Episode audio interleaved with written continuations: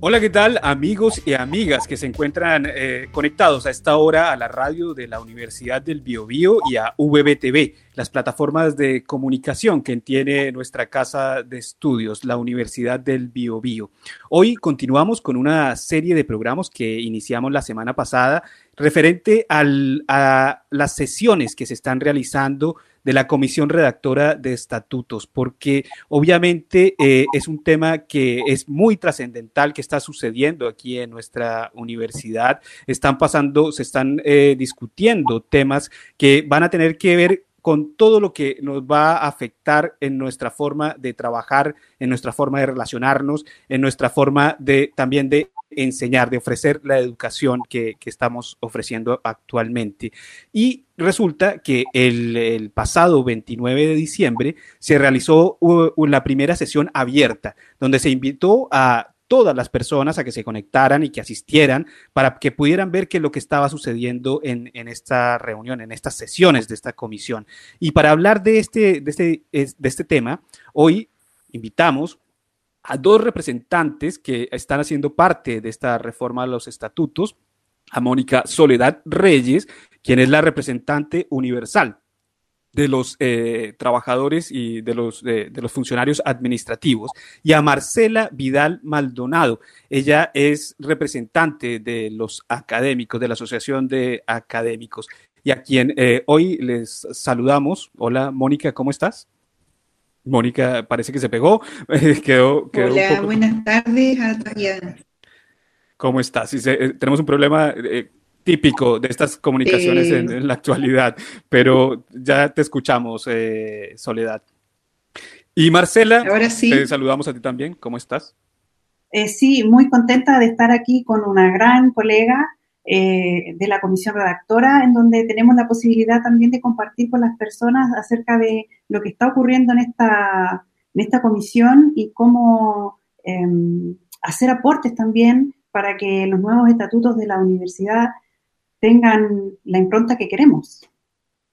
Perfecto. Bueno, y hoy también vamos a darle la bienvenida, yo creo que a uno, un compañero que voy a tener habitualmente aquí en los programas de, radio y de VBTV, y es Javier Ibacachi, nuestro eh, intérprete del lenguaje de señas, que hace parte también, yo diría, de lo que está sucediendo en la reforma a los estatutos, porque se está manejando también el tema de la inclusión. Este, esta reforma a los estatutos va a ser con inclusión de género y con inclusión también de, de todo tipo. Entonces, también eh, eh, Javier está, es relevante que haga parte también de esta transmisión.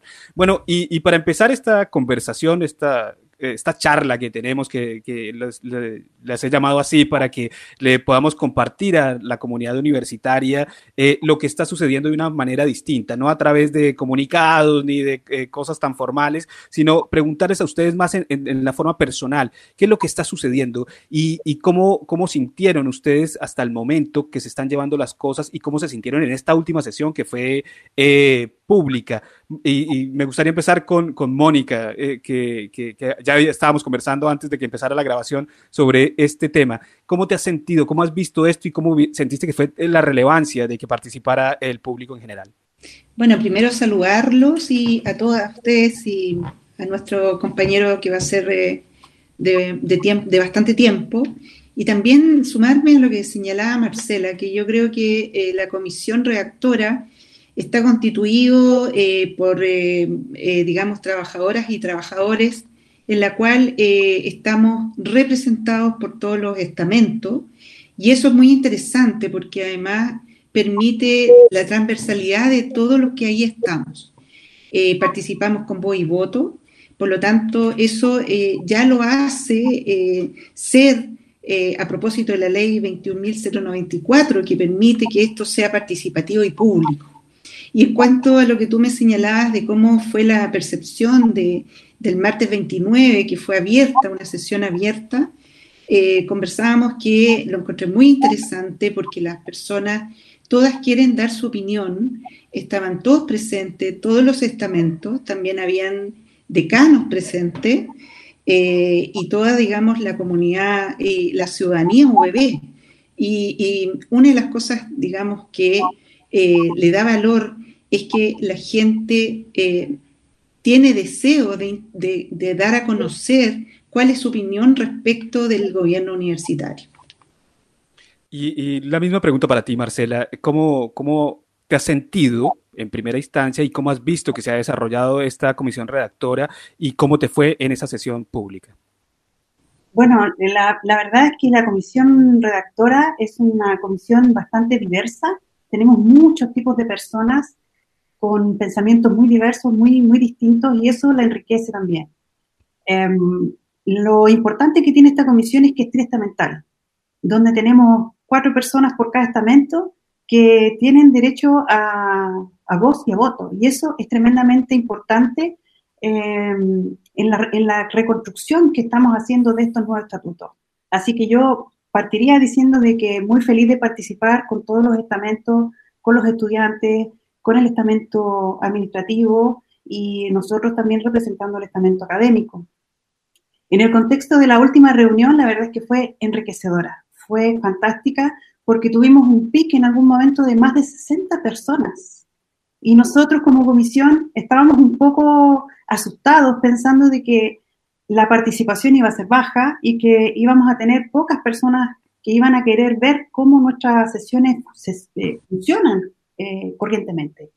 Así que fue muy emocionante ver muchas ideas nuevas, cosas que nosotros no habíamos pensado que ya las incorporamos, sobre todo en la sección que trabajamos de gobierno universitario, ya hicimos reunión y hemos incorporado esos puntos. Así que eh, feliz de haber compartido con colegas, eh, con estudiantes y, poder darse cuenta de que estamos más o menos pensando en la misma, en la misma línea.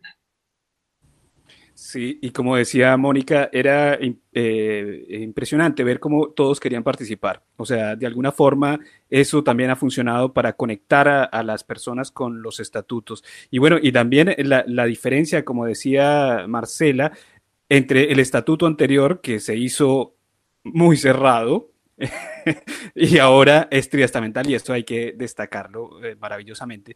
Eh, una pregunta antes de, entrar en materia sobre los temas, porque eh, nos interesa saber cuáles son los temas que están trabajando y ya Marcela lo había adelantado, que, están hablando sobre, ya están en el tema de gobernanza, ¿no? Porque hay que tener claro que son cuatro temas los que se están manejando en este momento eh, en la comisión, ¿no? Eso ahora me imagino que Marcela nos va a dar una clase de, esos cuatro temas, ¿no? Para diferenciarlos. Pero antes de, empezar con, e, con, eso, me gustaría también eh, con Mónica, eh, preguntarle cómo te ha ido a ti con, tus representados. ¿Cómo ha sido tu relación? ¿Cómo ha sido, se, ha facilitado esa relación que tienes? ¿Tienes retroalimentación de lo que, de lo que tú estás eh, eh, trabajando con tus personas, que, con los representados de tu estamento? Mira, súper interesante tu pregunta, porque una de las cosas que también hay que transparentar es que estamos aprendiendo también a participar. O sea, estamos en una eh, desde una participación más cómoda, por lo tanto, la, participación hoy día es hacer el cuerpo activo, tu mente activa y tu ser activo. Eh, y yo creo que eh, esta última sesión yo quedé encantada porque estaban todos representados.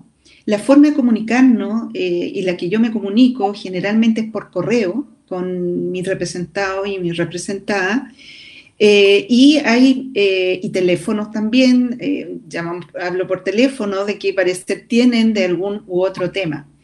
pero yo creo que em, hay que generar siempre espacio y tú sabes que, digamos, los espacios de participación, hay asamblea, hay focus group y que esos están determinados en, fechas y tiempo en, la comisión, digamos, que que preside también y que acompaña todo este proceso de la comisión redactora. Así que eh, yo creo que siempre hay conexión, siempre estamos conectados, pero siempre con la necesidad de que exista más participación, más participación eh, real, con opiniones, aunque sea escritas.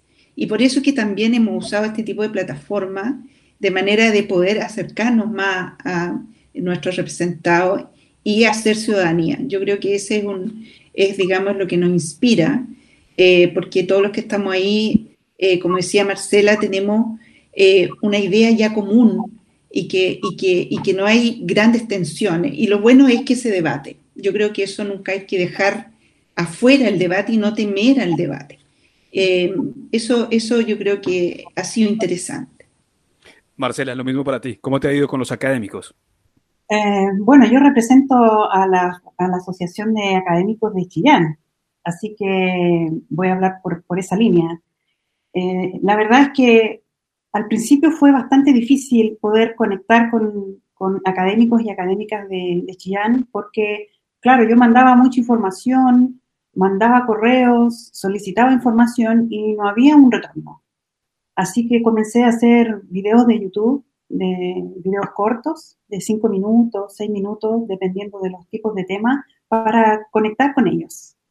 Y empecé a recibir correos electrónicos con sugerencias, em, empecé a recibir información por las redes sociales de mis propios colegas y creo que comenzó a funcionar. Así que, bueno, aparte de que me mandaron muchas felicitaciones, ¿no? Porque decían, bueno, esto está, está empezando a, a verse bien, eh, creo que, eh, como dice Mónica, el estamento estudiantil y el estamento administrativo tienen que aprender a participar, pero yo creo que el estamento académico no está preparado para participar realmente. Y la baja participación que estamos teniendo en los tres estamentos es porque hay una, una cultura, hay una construcción identitaria dentro de la universidad que nos, deja una participación muy liviana. Como que otro tome la decisión y después yo voy a votar y digo no. O sea, eh, es importante llamar a, los tres estamentos, al estamento estudiantil, administrativo y académico, a que se sumen a esta mesa redactora. Quedan algunas reuniones en las que pueden participar y, y bueno, muy importante que nosotros estamos recibiendo sus insumos para poder hacer esta redacción. Sí, precisamente de eso se trata de este, este programa, es que hacemos un llamado a que las personas se den cuenta de lo importante que está sucediendo en este momento con la comisión redactora y lo que eso va a significar porque si no estoy mal, eh, después de que ya se, se, entrega el documento, ya no hay forma de hacerle ninguna modificación, porque eso se entrega al rector y después eh, el rector lo tiene que enviar al ministerio. Bueno, ya no, no se puede hacer nada. El momento de participar es ahora. Y por eso el llamado que hacemos desde aquí, desde la radio de la Universidad del Bio, Bio es a que participen, de que por lo menos vayan a enterarse y que, y que se den cuenta que es urgente que si quieren hacer algo, quieren involucrar algunos cambios y hacer parte de este proceso, el, el momento es ahora. No, no en marzo, no en junio, no, es ahora, porque es en, en, diciembre y enero es eh, la época que se redactan ¿no? los, eh, los, estatutos. Bueno, ahora sí, entremos en materia eh, de la última sesión. Yo sé que estuvieron hablando ya definiendo el primer punto, que es misión y visión, si no estoy mal, si me corrigen. Después es gobernanza, después es gestión de calidad. Y el otro es... ¿Cuál es el cuarto? Los acuerdos. Claro. Exactamente. Entonces, eh, eh, yo también estoy tratando de aprender, porque yo creo que es, el, es un deber de todos saber qué es lo que está sucediendo. Y y, ya entrando en materia de, gobernanza, que yo creo que es uno de los temas más álgidos, ¿no? Y que yo creo que le interesa a muchas personas y que deberían estar al tanto de lo que está sucediendo, es el tema de gobernanza. Entonces quisiera empezarle preguntándole eh, a Mónica, ¿cuáles son esas características de gobernanza que, trae esta nueva ley 21.094 en relación a, eh, a los cuerpos colegiados, a las autoridades eh, y, y, también que, cómo, ¿Cuál va a ser la gran diferencia que va a existir en, este tema? Mira, primero señalarte, así como tú mencionabas en la sesión pasada, porque una nos, dividimos todo en la comisión, los miembros de la comisión nos dividimos en subcomisiones, de manera de poder avanzar más rápido por el breve tiempo que tenemos. Y eh, una de las cosas fundamentales, digamos, de participación también fue eh, las opiniones respecto de la reacción que ya está en borrador de misión y principios. Y una cosa importante que, va a ir enlazado con el tema de gobierno universitario, porque va a repercutir en las estructuras, eh, va a repercutir en todo lo que es eh, los órganos, ¿no es cierto?, que constituyen la universidad. Y yo quiero eh, plantear que hay cosas muy interesantes que tienen que ver con los territorios, que tiene que ver con, como tú señalabas hace un rato también, con la equidad de género y la perspectiva y enfoque de género, que es mucho más, eh, digamos, amplio el, el tema. Eh, también tiene que ver con la inclusión en todos los aspectos y eso, digamos, lleva a, a ver la estructura, ¿cierto?, que tiene que ver con el gobierno universitario. El gobierno universitario hoy día, por la ley 21.094, es eh, cuerpos colegial, colegiados, ¿cierto? Que, tiene dos, y eh, uno que, y los dos otros que es el rector y la Contraloría.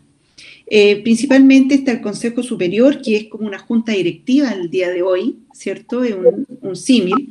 Y está el Consejo Universitario, que es el consejo académico que existe hoy día. Ahora, ¿cuál es, ¿qué es lo que es interesante ahí?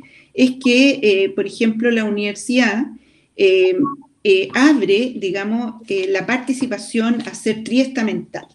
Y eso yo creo que es muy relevante, que lo va a explicar Marcela un rato más, porque está en esa subcomisión de, gobierno universitario. Pero lo que hace sentido aquí es que hoy día pasan a ser todos los miembros de la Universidad UEB ciudadanos.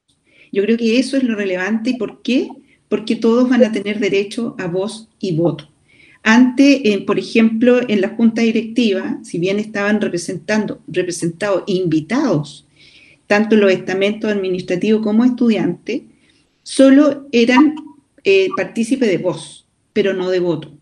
Por lo tanto, eso, eh, digamos, tiene una gran relevancia y en el Consejo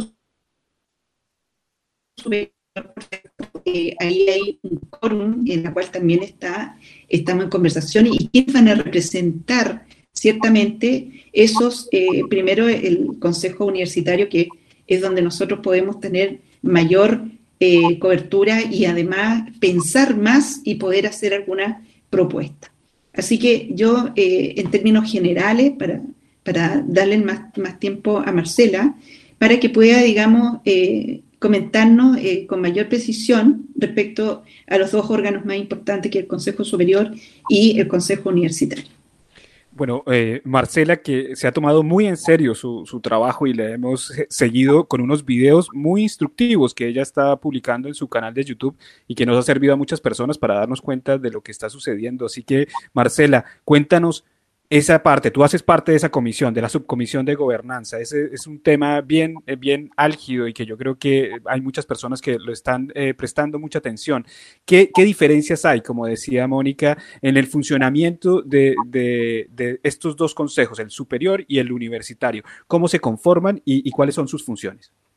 Bueno, em, hay cosas que están muy concatenadas en toda esta reconstrucción que estamos tratando de hacer Primero que, em, como bien decía Mónica, Consejo Superior eh, tenemos la oportunidad de tener una representación de la comunidad universitaria a través de dos representantes del estamento académico, un representante del estamento administrativo y uno del estamento estudiantil.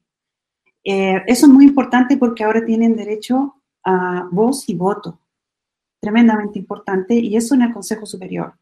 Hay cosas que son inamovibles como por ejemplo que el presidente de la República puede nombrar a tres personas, eh, em, se elige también a un licenciado, a un titulado de la universidad que, tenga una, categoría bastante reconocida dentro de la región y que pueda estar también siendo parte de este consejo. Ahora, dentro de esas... Eh, de, esa, de ese grupo de personas, que son nueve, y donde, por supuesto, está el rector, que, mm, como ya les dije, el rector es elegido ya a través de la ley 21094 eh, solo por el estamento académico. Estas nueve personas eh, son algo así, algo así como la junta directiva actual. Tienen algunas inhabilidades, tienen algunas eh, funciones y atribuciones que están definidas en la ley y que nosotros no podemos modificar.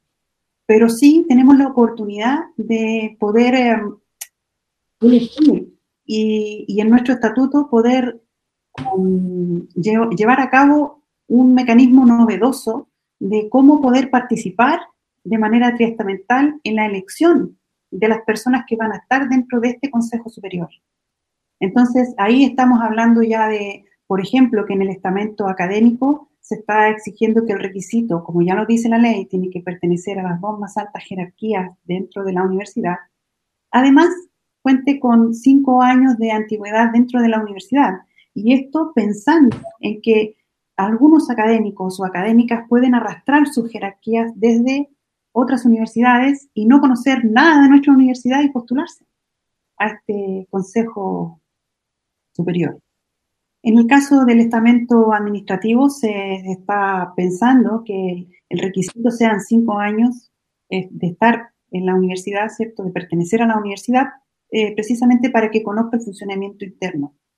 Y en el caso estudiantil, dos años.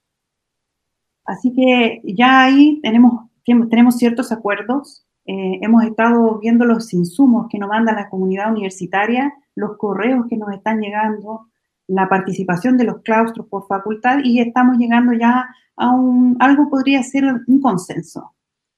En el caso, por ejemplo, de, del Consejo Universitario se ha hecho un poco más complejo porque todavía estamos discutiendo la, eh, cómo podría ser la estructura de la universidad, pero como comisión nosotros no queremos tomar determinaciones eh, en, torno a la, estructura, sino que a grandes focos generales. También en este Consejo Universitario lo importante aquí que es destacar de que nuevamente tenemos representación de la comunidad universitaria a través de representantes que vienen de los tres estamentos.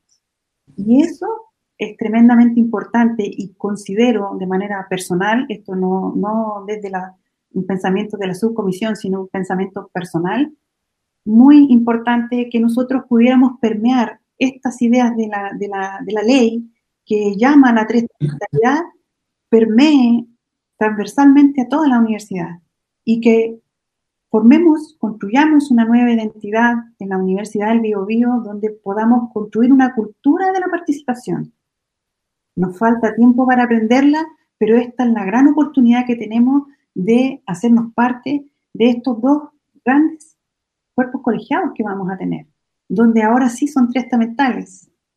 A lo mejor en el futuro vamos a poder cambiar otras formas de nuestro, de, nuestro estatuto que vamos a escribir hoy, porque además la ley nos permite hacer eso, modificar nuestro estatuto en el futuro.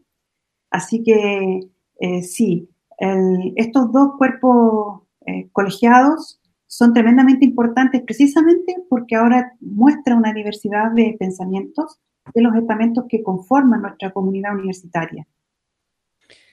Eh, yo quisiera hacer una pregunta, obviamente desde la ignorancia. ¿Esto realmente eh, influirá en, el, en, en todo el, en cambios de la universidad o, o, funcionará igual que al final uno no sabe qué es lo que pasa? O sea, pues, se cambia la estructura, pero el funcionamiento sigue igual. Esto, ¿tú qué, tú qué crees, Mónica? ¿Esto se, se, logrará realmente con esta nueva estructura eh, hacer cambios trascendentales en la universidad?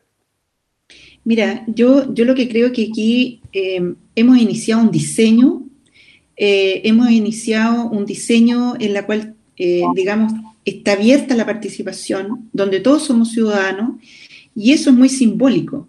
Ahora, hay un tema de, para poner el cuerpo, para poner la cotidianidad en términos de el hacer este, este diseño y este deseo real, eh, yo creo que hay un cambio cultural interesante que va a pasar ahí. Y eso no es de un día para otro, porque la cultura... la, eh, Marcela fue a tomar agüita, se atoró. Sí, no, eso es, así pasa ahora en estas eh, transmisiones en vivo, no hay problema. Le damos permiso de que se retire. sí. bueno, yo creo que eso va a tomar un tiempo. Va a tomar un tiempo en términos de que los cambios culturales son lentos. O sea, no, imagínate, llevamos 30, 40 años eh, con, eh, eh, digamos, en la cual la ciudadanía hoy día, no tiene poca participación de decisión, aunque pareciera que hay democracia. Entonces yo digo que hay que democratizar la democracia. Y, para democratizar la democracia, necesariamente tenemos que hacer cotidiano todo, todo lo que hemos planteado. O sea, si nosotros hemos planteado la inclusión, si hemos planteado, por ejemplo, la perspectiva de género, la paridad, eso es un cambio que son profundos.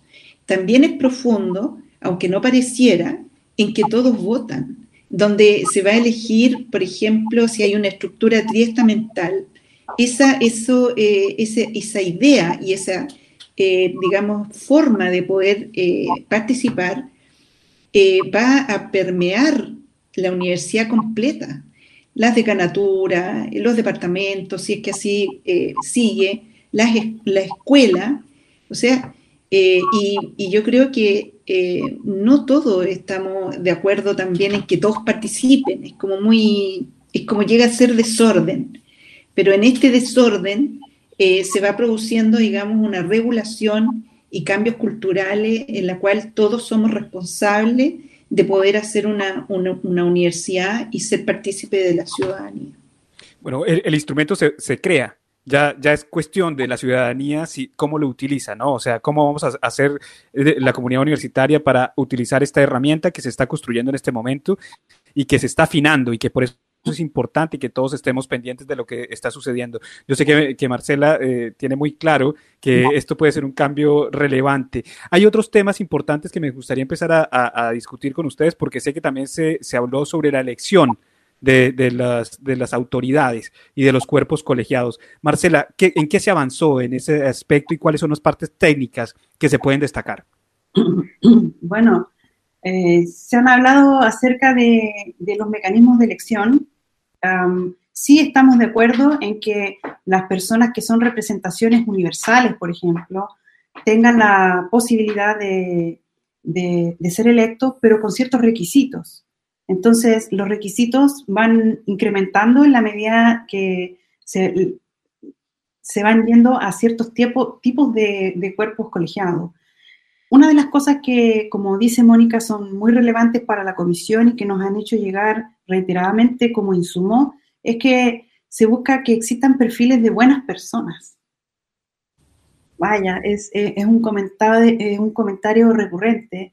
Si bien nosotros podemos decir que tenemos requisitos como, por ejemplo, en el, en estamento académico, que, que tengan las dos más altas jerarquías, que tengan cinco años, también se está pidiendo que se cumplan ciertos requisitos transversales, como por ejemplo promover la paridad de género, eh, promover todos los, mecanismos de, de, inclusión en la discapacidad, eh, pueblos originarios, eh, en géneros, o sea, se está viendo la necesidad de que deba haber en este estatuto un cambio cultural desde la base, en donde todas las significaciones sociales que estamos viendo desde el estallido social hasta la fecha incluso mm, con mucho tiempo anterior, pero lo estamos viendo ya en este momento, es precisamente que estos tipos de requisitos se, eh, sean realmente,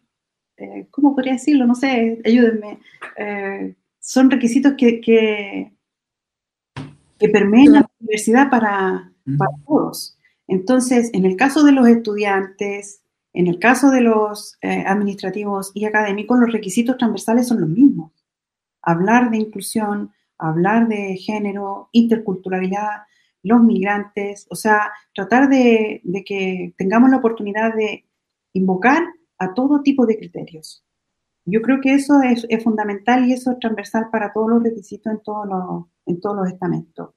A ver, ¿qué otros requisitos podría decir? Se ha propuesto también que existan inhabilidades para las personas que quieran, postular a, a estos tipos de cuerpos colegiados, en el caso del, rector, por ejemplo, y a todas las personas que, quieran ostentar algún cargo de autoridad unipersonal, que tiene que ver con no estar en, un proceso eh, investigativo de acoso laboral, de acoso sexual o alguna discriminación arbitraria.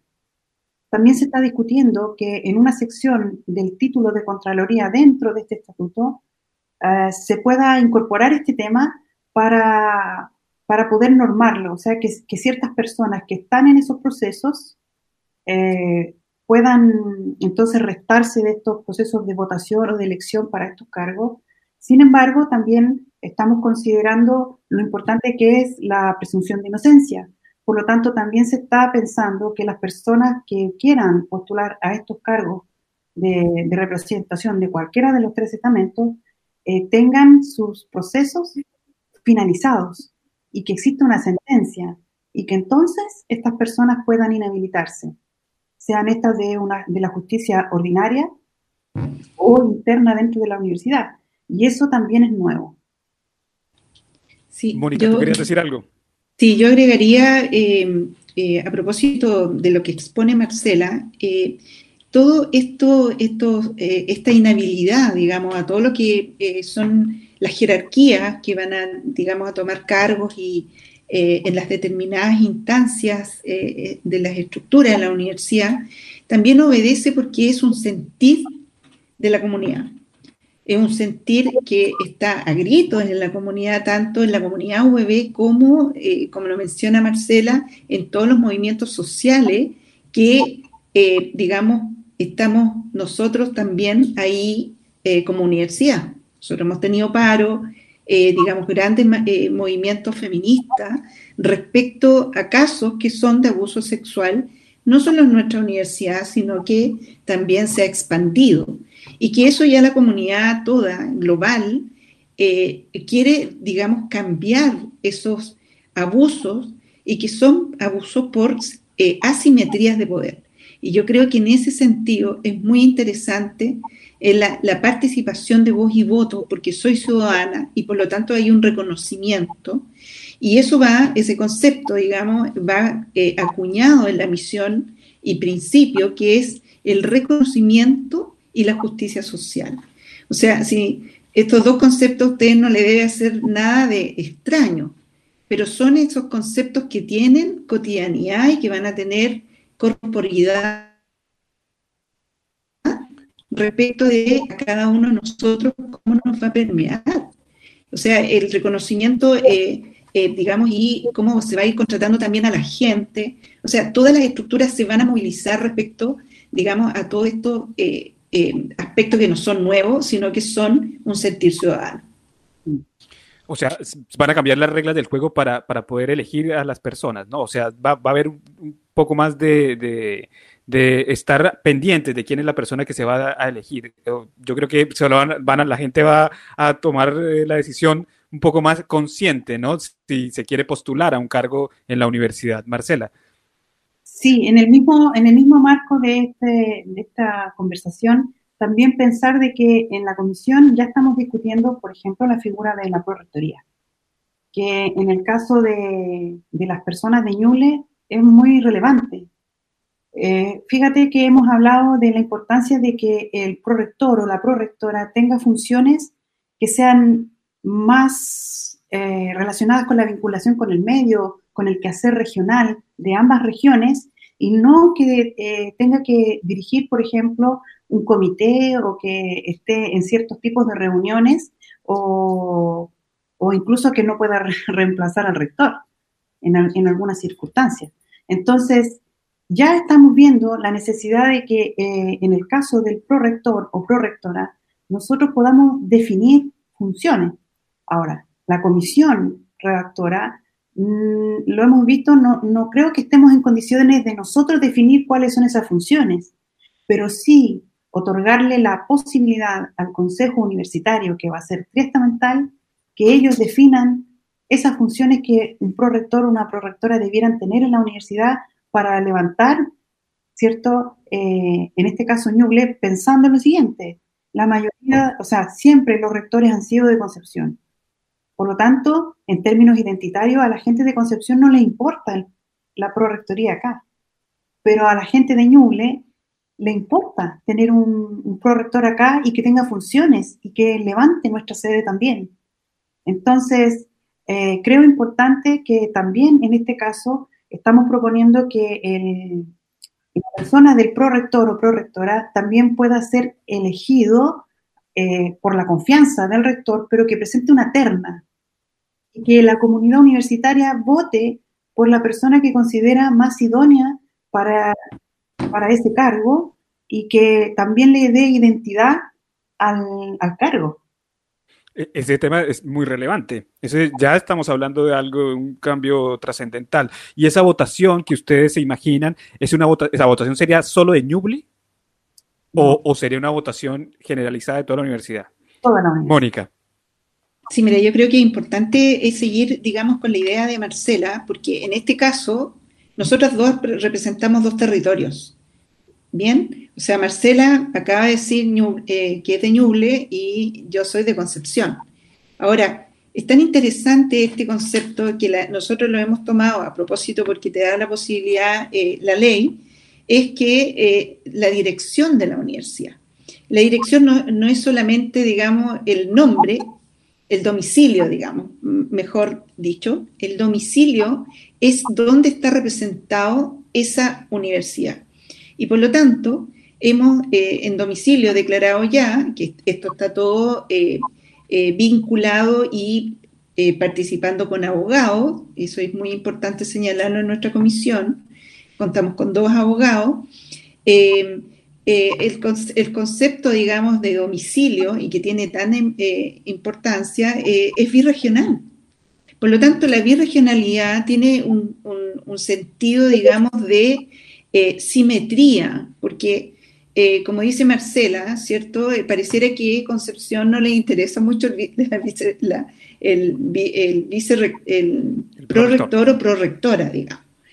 Pero yo creo que ahí también son cambios culturales. O sea, yo creo que ahí también, a mí, si yo lo miro, eh, digamos, este cargo, eh, es algo que tú ves, pero, pero pareciera que no tiene tanta relevancia, pareciera que no tiene tanta presencia en términos de un, cargo actuante. Bien, por eso que eh, creo que es el, cuando escucho a Marcela, te fijas, eh, es, mucho más, porque han vivido la cotidianidad, que nosotros, porque nosotros realmente la vemos como, vemos como lejos ese actor o actora, eh, pero yo creo que ahí, eh, como señalaba Marcela, depende mucho de cuáles van a ser las funciones, porque yo estuve viendo, digamos, las funciones, por ejemplo, en la Universidad de Chile, y también es muy efímero. Generalmente el mandante del rol es el rector como que el rector va dando, ¿cierto?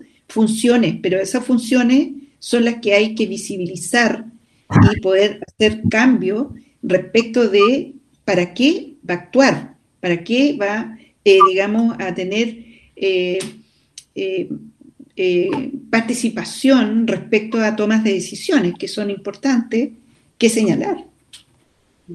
Porque ese, ese, es otro de los puntos también muy relevantes que está sucediendo con esta reforma a los estatutos, que es el domicilio de la Universidad del Biobío. Ya no va a ser Collao, que uno siempre le pone Collao, no me acuerdo el número en este momento, pero eh, uno vive en Chillán. Entonces era una cosa extraña. y ese es uno de los primeros grandes cambios. Y creo que en la sesión pasada ya, ya quedó en el acta, ¿no? Eso ya quedó como eh, en el escrito que va a quedar oficialmente, ¿verdad? Ese fue uno de los avances. Exactamente, eso es uno de los avances tremendos de que ahora tenemos una birregionalidad y que los dos domicilios se declaran las comunas de los domicilios de la donde la universidad tiene sus sedes. En este caso, y ya aparece Ñuble y Biobío. Partiendo de eso, cambia la relevancia del prorector, efectivamente. Entonces, ustedes están en ese tema y yo creo que hay muchas personas de Chillán que deberían estar atentas porque hay esas funciones de, este próximo prorector o prorectora van a ser muy diferentes, eh, creo yo. Exacto. Pero no le corresponde a la comisión redactora otorgar esas funciones. No, pero van a dejar el, Que, el, que el Consejo Universitario Testamental lo decida. Qué importante, ¿eh? realmente es un buen tema este de los estatutos y yo creo que todavía le falta a las personas enterarse más de lo que está sucediendo y seguramente eh, si escucharan todo esto se cautivarían con este tema y participarían más. Pero vamos a hacer el intento de que con este producto que estamos haciendo, en la próxima sesión pública lleguen mucho más personas. Esperemos que sí. Eh, y les iba a preguntar eso, ¿cuándo es la próxima sesión? O sea, ¿cómo va a ser el, el trabajo que tienen ustedes de aquí en adelante? ¿Van a, ¿Van a hacer receso universitario o van a seguir trabajando? ¿Cómo va hacer? No sé, Mónica.